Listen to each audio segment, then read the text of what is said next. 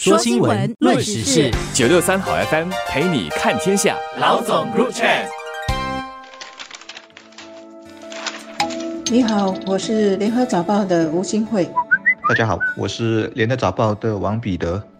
一个研究机构正在探讨近年来发生的各种全球事件，怎么影响新加坡人的身份认同，怎么影响新加坡人看国家的生存条件。简单来说，就是要探讨新加坡人怎么看自己和国家的关系，以及新加坡人怎么看新加坡在世界上的位置。这个调查也会访问海外新加坡人的看法。我们的心和新加坡这块土地，以及和新加坡的同胞，大家都紧密联系在一起，坚如磐石了吗？首先必须强调，我要说的只是一些感觉的东西。而且这种观察往往是横看成岭侧成峰，见仁见智，不是什么标准答案。新加坡是个城市国家，大家都知道，但它意味着什么？估计很少人会认真去思考。其实我们真的很独特，环顾整个世界，我们是唯一。注意，不是之一，是当今唯一拥有完整主权、有自己的军队、货币、全功能型的城市国家。我这么说，肯定大家会很压抑。世界不是还有一些城市国家吗？比如欧洲的摩纳哥、梵蒂冈等等。但摩纳哥基本上就是个赌场和有钱人的游艇俱乐部。梵蒂冈人口只有大约一千人，多数是神职人员和几个站岗的护卫，也谈不上完整的国家建制跟功能。但新加坡有，而且在国际上还有一些影响力。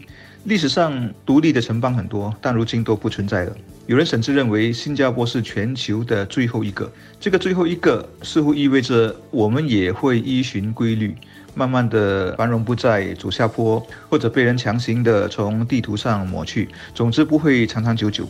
李光耀说过一句话，可能大家也听过。他说：“当我看向未来一百年，我无法告诉你新加坡还会存在吗？”是的，说的就是我们的脆弱性。新加坡呢，从独立到现在，经常会听到的一个关键词就是“新加坡很小，太小了”。这当然是我们需要认命的。但是呢，恰恰是因为新加坡太小了，更要把眼光放大，把世界当作我们的家，当作我们的舞台，才能够有机会生存。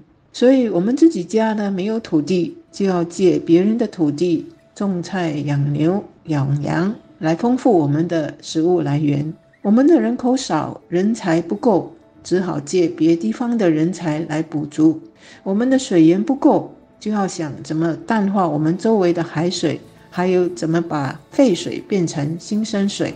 换句话说，我们除了要懂得借用别人的资源和人才，也要靠自己的智慧来解决我们新加坡小的各种局限。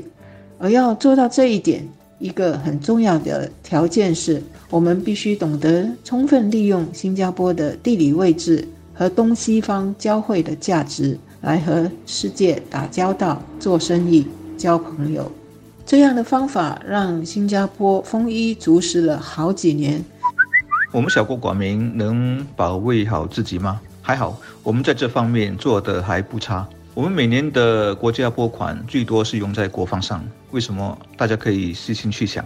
世界很多国家都实行征兵制，但照我看，最最认真在做这个事情的是我们以色列和韩国。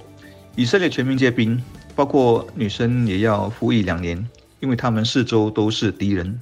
韩国的北方敌人甚至有核弹，而且他们的首都距离边境只有五十多公里，凶险可想而知。还好，我们到今天对国防和对国民服役制度还是全心拥护，义无反顾。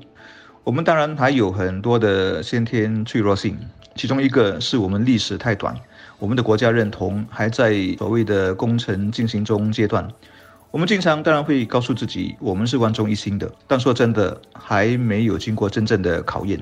那天我跟一个朋友开玩笑说，那么多人抢张学友演唱会的票，看得出我们人口的确是老化了；而看到那么多人漏夜排队抢 Taylor Swift 的票，则看得出我们的社会已彻底西化。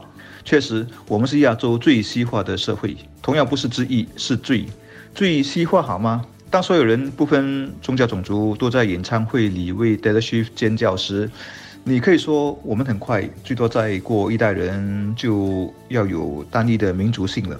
好一些难题终于可以迎刃而解，但这是不是另一种脆弱性也静悄悄在酝酿生成呢？同样的，我没有答案。近年来世界上的各种争吵，还有气候变化等等的因素呢，让新加坡这艘小船。强烈的感受到外面的大风大浪。新加坡在未来更加四分五裂的世界，更加充满变数的世界游戏规则里，要怎么立足？不能只是靠政府头痛来想办法，而也要看人民怎么看这些问题的复杂性，愿意一起想办法克服。因为新加坡地方小，必须靠与世界连接的命运是无法改变的。所以，新加坡的致命伤将会是人民越来越内视，只看到新加坡，也因此整个生活和观念只是绕着新加坡这个圈子团团转，却不清楚外面的世界已经很不同。新加坡需要改变方式来使自己的地理位置更有用、更好用。那新加坡在世界的定位需要我们自己去创造和推销。否则，别人是很容易走过、路过就错过了，而不要别人错过我们。对内，我们一定要稳定自己，做好新加坡的身份认同；对外呢，要做好自己对世界的价值。